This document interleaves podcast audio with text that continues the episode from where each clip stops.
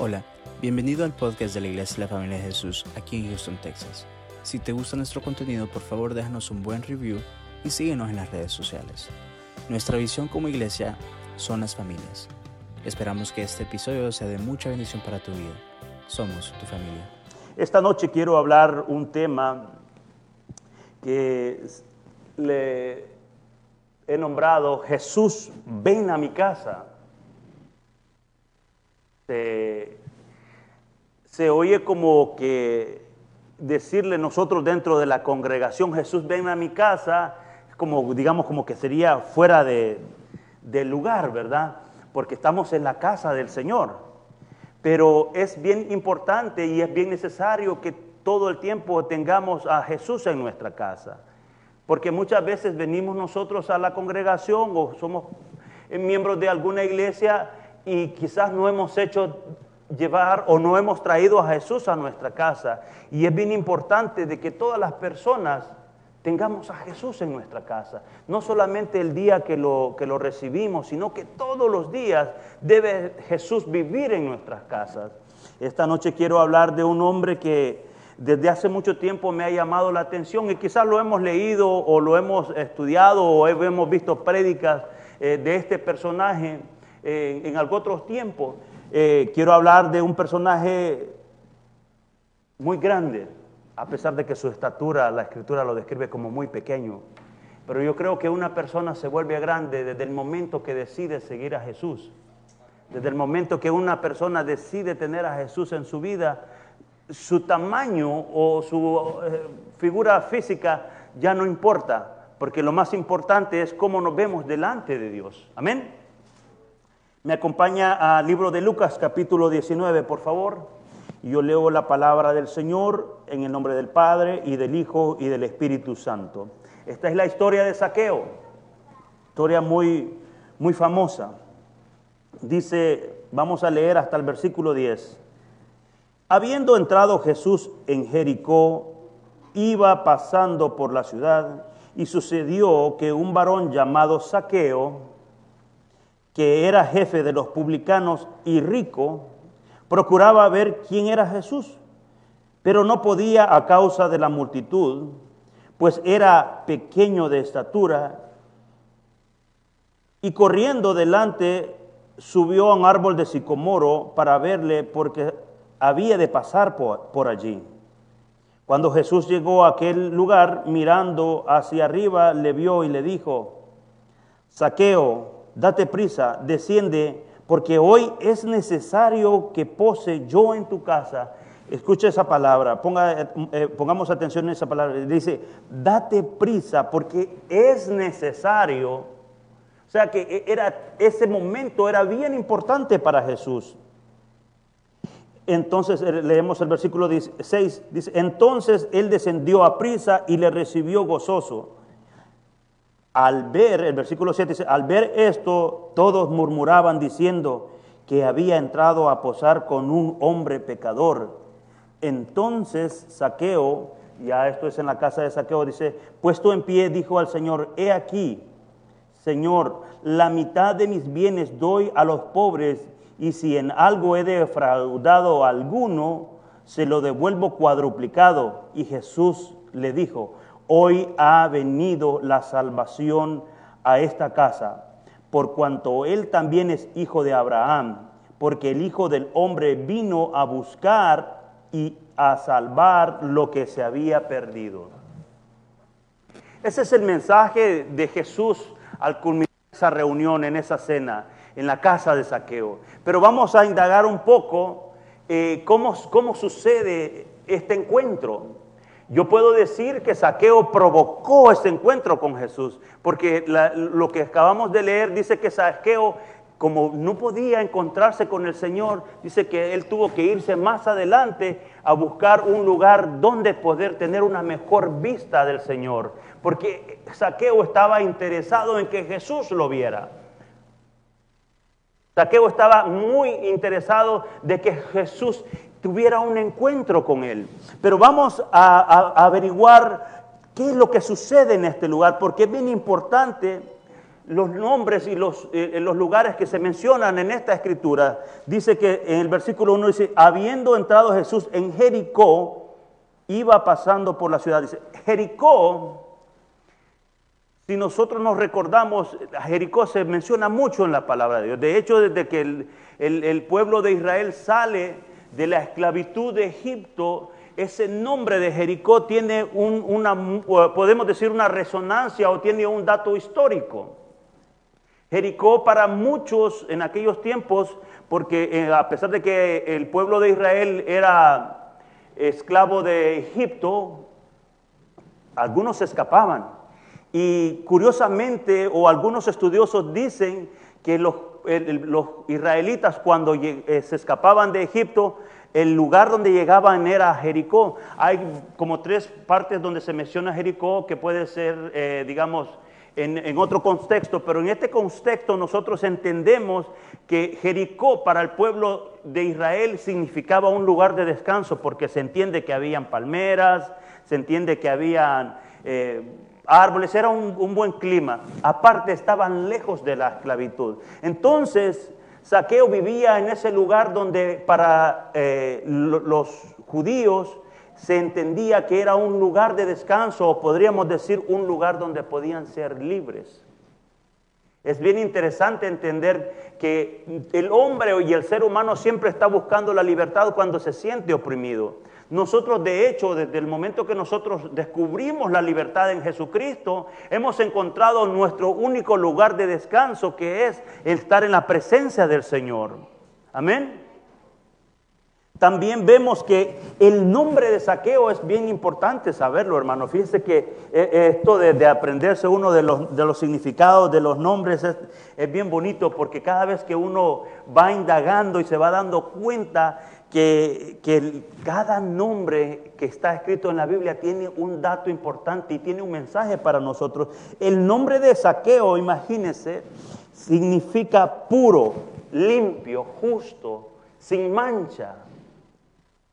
Yo me imagino Saqueo, porque lo describe la escritura, dice que él era jefe de los publicanos. Y sabe que los publicanos eran aquellos hombres, aquellos que hacían, eh, eh, vamos a decir, como que ganaban los, los proyectos, o se les decía, um, algunos dicen que eran los que recaudaban impuestos, pero este hombre era un hombre muy rico. Se había hecho rico por el trabajo de su pueblo. Y entonces el saqueo no era un hombre muy amado. La, comunidad donde él vivía no lo quería mucho a saqueo porque decían, este es un hombre pecador, como lo leímos hace un momento. Entonces vemos que un hombre que su nombre significa pureza, sin mancha, que había sido un hombre que, que, que no estaba honrando su nombre. Y muchas veces pasa eso en nuestras vidas, amados hermanos, que nosotros somos, nos decimos ser cristianos, pero no honramos nuestro nombre, no estamos honrando a Jesús. Porque dice eh, la palabra del Señor que cuando nosotros nos convertimos al Señor Jesús, dice que somos nuevas, ¿qué? Nuevas criaturas.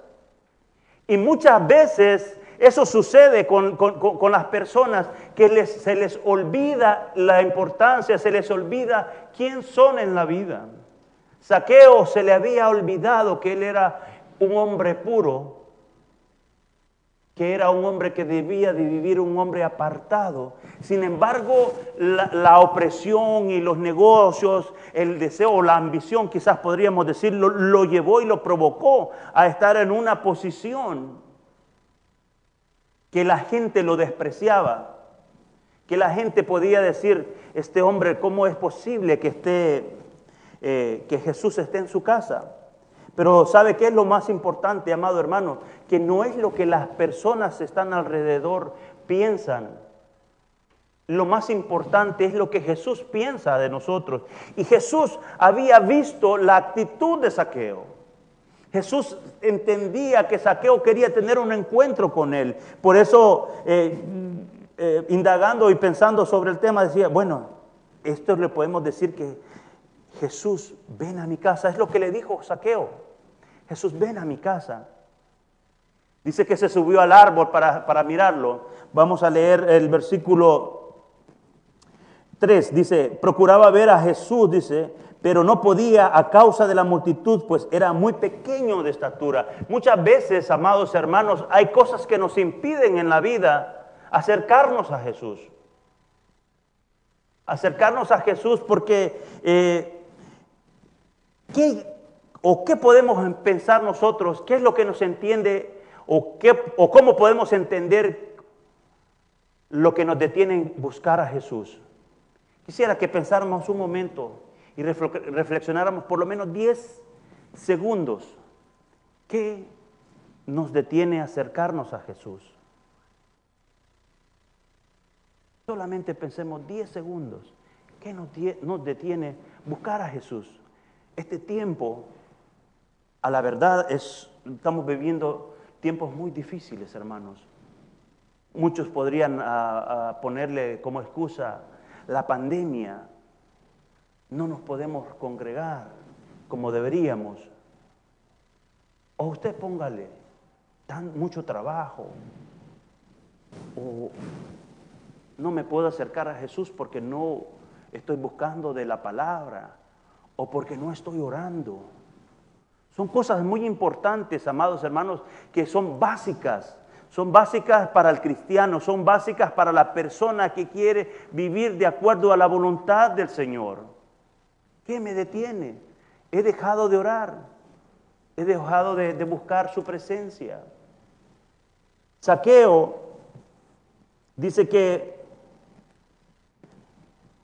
la multitud también no lo dejaba buscar a Jesús. Podrían ser las amistades que no lo dejan buscar a Jesús. Podría ser incluso hasta la familia en muchos casos. ¿Qué te detiene buscar a Jesús? ¿O qué nos está deteniendo para hacer lo que Jesús nos ha mandado? La palabra muy claramente le habla a la iglesia, dice que tenemos que ir a predicar la palabra del Señor. Mateo capítulo 28, dice, la, gran comisión dice que tenemos que ir a predicar la palabra enseñando todas las cosas que Él nos ha enseñado.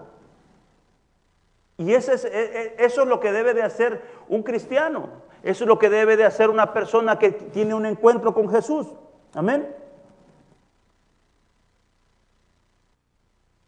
A mí me gusta el versículo 5, yo no sé a ustedes, porque ese es el versículo que cambia el panorama de la historia y de la vida de este hombre. Cuando Jesús llegó a aquel lugar, mirando hacia arriba le vio y le dijo, Saqueo, date prisa, desciende, porque hoy es necesario que pose yo en tu casa. Si recordamos, eh, Saqueo había perdido su identidad y no estaba honrando su nombre y estaba en el lugar correcto, estaba en Jericó, donde que para muchos significaba libertad. Pero a la verdad, el libertador de la vida de Saqueo estaba ahí justo a él. Y yo a veces cuando, cuando he estado leyendo esta, esta lectura, me, me, imagino a Jesús, me imagino a Jesús caminando por aquel lugar, me imagino, y me imagino a aquel hombre pequeño esperando ser visto por el Señor. Y la gran sorpresa es que Jesús ya lo había visto.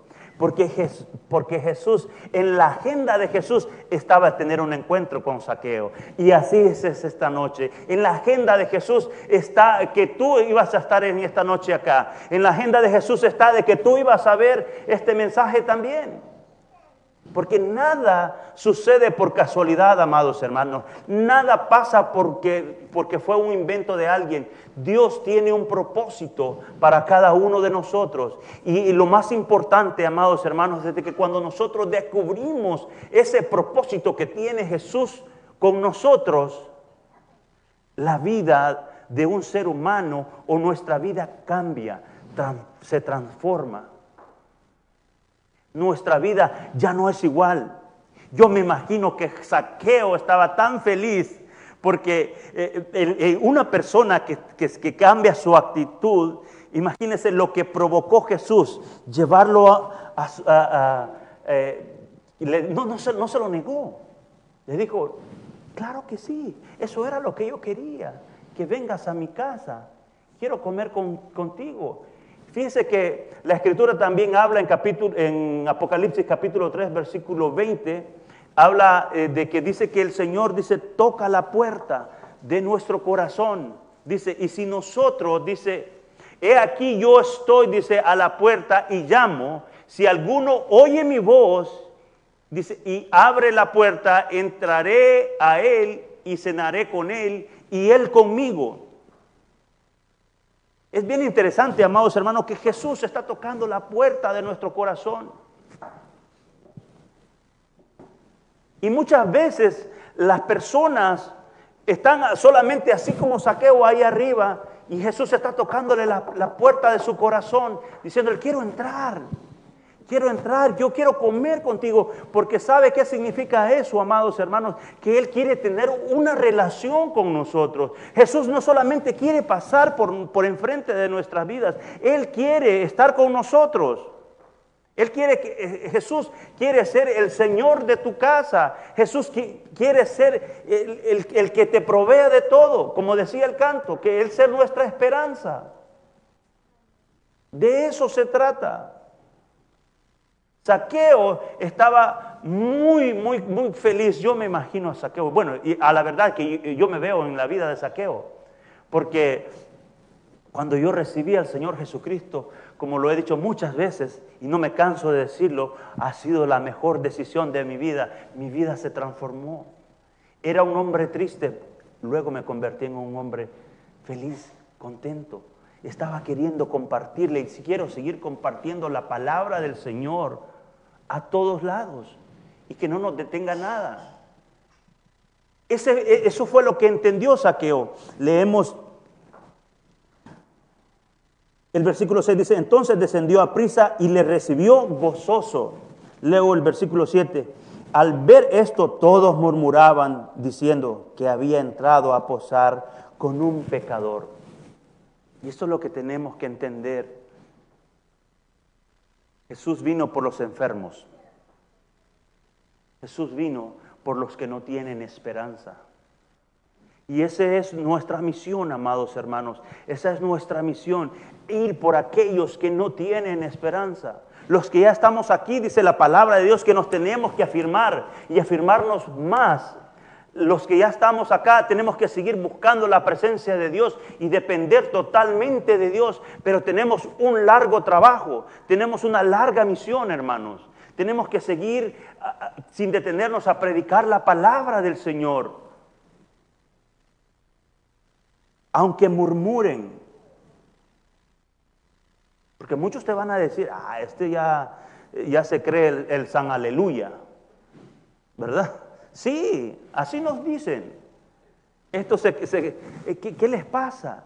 El apóstol Pablo bien claramente nos, nos ha enseñado en, en, sus cartas que nuestra vida ya no depende de nosotros. Incluso el mismo Señor Jesucristo dijo que ahora el que quiere seguir a Jesús, que tome su cruz y qué. Vamos a ver, vamos a hacer un ejercicio. ¿Se me despiertan o, los despiertos?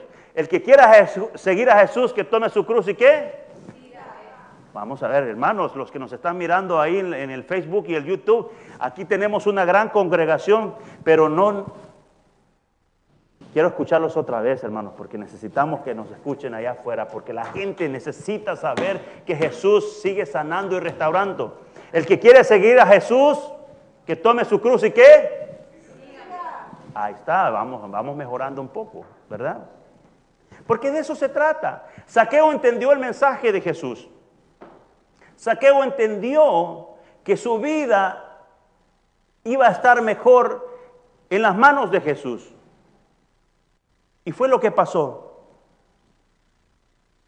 El versículo 8 es donde habla de la transformación de las personas. Dice, entonces Saqueo puesto en pie, dijo al Señor, he aquí, Señor, la mitad de mis bienes doy a los pobres y si en algo he defraudado a alguno, se lo devuelvo cuadruplicado. Algunas versiones dice cuatro veces. Hay muchas versiones que hablan sobre, sobre esta historia.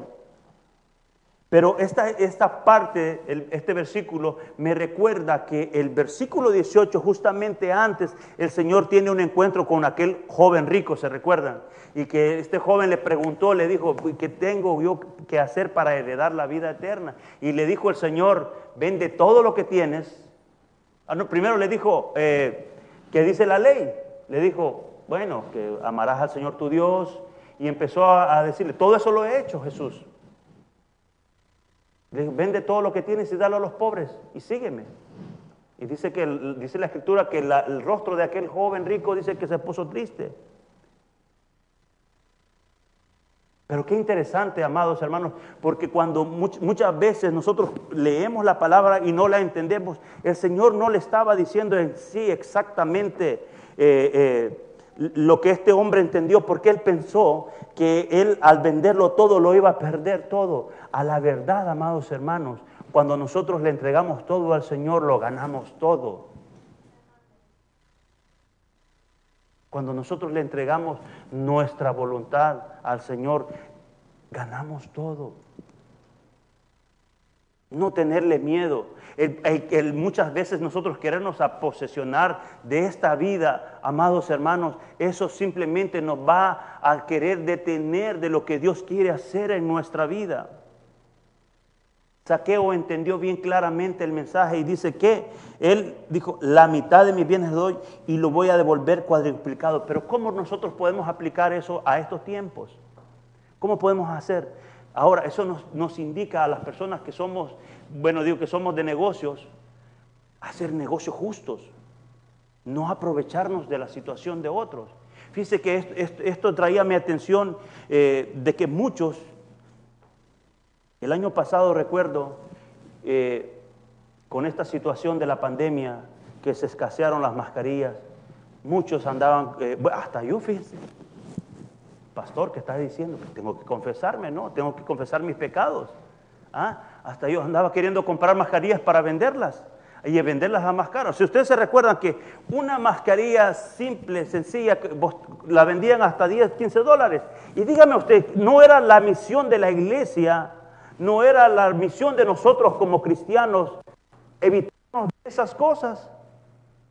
Claro que sí, hermanos. Teníamos que nosotros apartarnos de eso y apartarnos de, hacer negocios deshonestos, porque eso no le agrade a Dios. El Señor nos mandó a salvar, no a quitarle a las personas.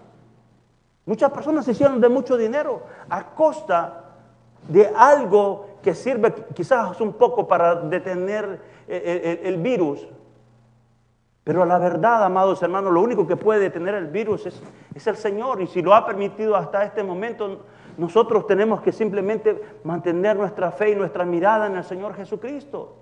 Pero eso es lo que pasa, amados hermanos, cuando las personas se desvían y ponen su corazón en las riquezas de esta tierra. Y eso solamente para hablar de una, pequeña cosa. Ahora vemos este mundo, amados hermanos, y quiero darles esta advertencia